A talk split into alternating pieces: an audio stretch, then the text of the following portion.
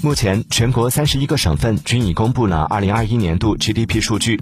从 GDP 总量来看，广东依然稳居全国第一，为十二万四千三百六十九点六七亿元。从 GDP 增速来看，湖北、海南、山西、江西、江苏、浙江、北京、山东、安徽、重庆、四川十一个省份 GDP 增速数据超过了全国百分之八点一的增速数据。其中，湖北 GDP 增速位列全国第一，为百分之十二点九。